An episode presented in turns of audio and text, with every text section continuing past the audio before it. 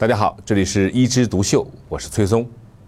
今天呢，我们讲一个内分泌的疾病，叫甲减，全称甲状腺功能减退症。说到甲减啊，我就想起前不久我刚看的一个病人。那天呢，一个老太太由家属呢搀扶着到我的诊室坐下来，然后呢，我问她今年几岁啦？她反应很慢的。告诉我说七十几了，然后我就问你有什么不舒服啊？他摇摇头，好像没啥不舒服。这时候呢，家属急了，说不是的，他还有很大的毛病。你看，我一看心电图上面显示只有三十六跳，这么慢呐！再一看老太太，这么大的热天儿，穿着外套，我就问老太太怕冷吗？她点点头，我不由得。就往他的眉毛上瞄了一眼，哎，眉毛基本掉光了，心跳慢，怕冷，眉毛掉光，反应迟钝。我就问，你以前有没有得过甲状腺的问题啊？有有有，我们以前就是甲状腺功能减退。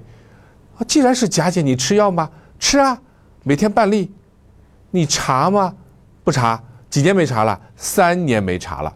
原来他是一个只吃药不复查的人。那我说赶紧查，结果一查，四低一高，典型的甲减。他知道自己是甲状腺功能减退，最主要的治疗方式就是补充甲状腺激素。可是他每天吃半片，三年没有查过，他根本就不够。你把它量加大以后，结果过了一段时间，激素水平上去了，心跳也恢复到六十跳，就避免了。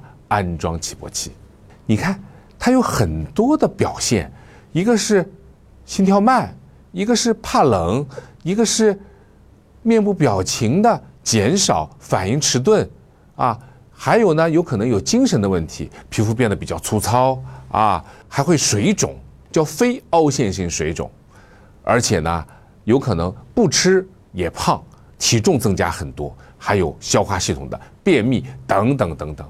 为什么呢？就是因为缺少了一种人体至关重要的激素，叫甲状腺激素。所以很多老百姓啊，听到激素说：“哎呦，激素不好的。”其实不是说激素不好，我们人体本身就是有很多激素来维持我们的生理功能。比如说甲状腺，甲状腺就在我们的脖子上啊，气管边上。像蝴蝶状的东西，小小的一个小蝴蝶，它分泌的这个甲状腺激素确实有很强大的生理功能。在小时候，它就是管我们的生长发育的；长大以后呢，它对我们的神经系统、心血管系统、消化系统都有很大的影响。而且，它最大的作用是代谢，也就是我们的糖、蛋白质、脂肪的代谢都要靠甲状腺激素。你一旦减少，没法代谢了。那什么原因引起啊？现在最多见、最多见的就是一种慢性淋巴细胞性甲状腺炎，我们又叫桥本氏甲状腺炎，它就是我们的甲状腺无菌性的炎症。这个炎症呢，刚开始的时候，可能有点甲亢的表现，但是后面呢，由于这个甲状腺的细胞越来越坏死，最后减少、减少，就变成甲状腺功能的减退。那肯定要问了，你光看人家的心跳减慢。表情淡漠、眉毛脱落或者全身的毛发的掉落就能判断吗？那当然不是啊！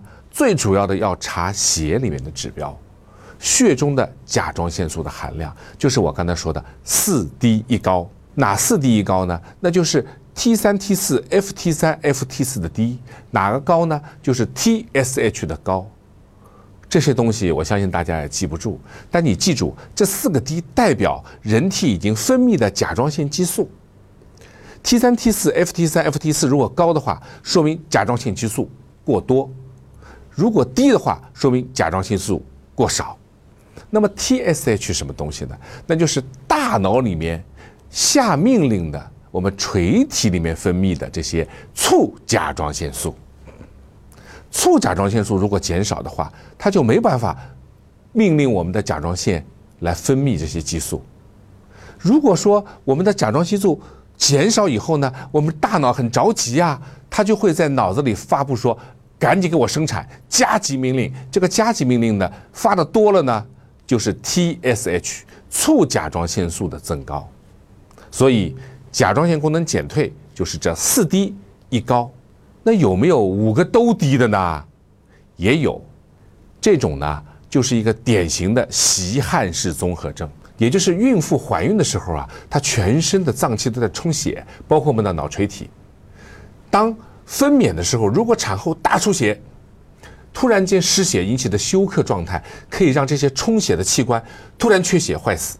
那么垂体如果一旦坏死的话，它就没有办法发布命令，发布 TSH，让我们的甲状腺分泌甲状腺素。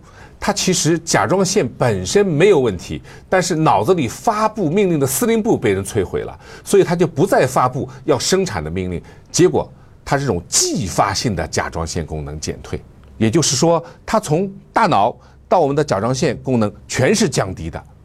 其实甲状腺功能减退，在我们现在的社会里面，还有一种情况蛮多的，那就是手术以后。我们现在有很多甲状腺结节，有一些结节呢是应该开刀的，有些结节呢是不应该开刀的。但是我们如果过度治疗的话呢，都开掉了，那甲状腺少了，它有可能以后会变成继发性的甲减。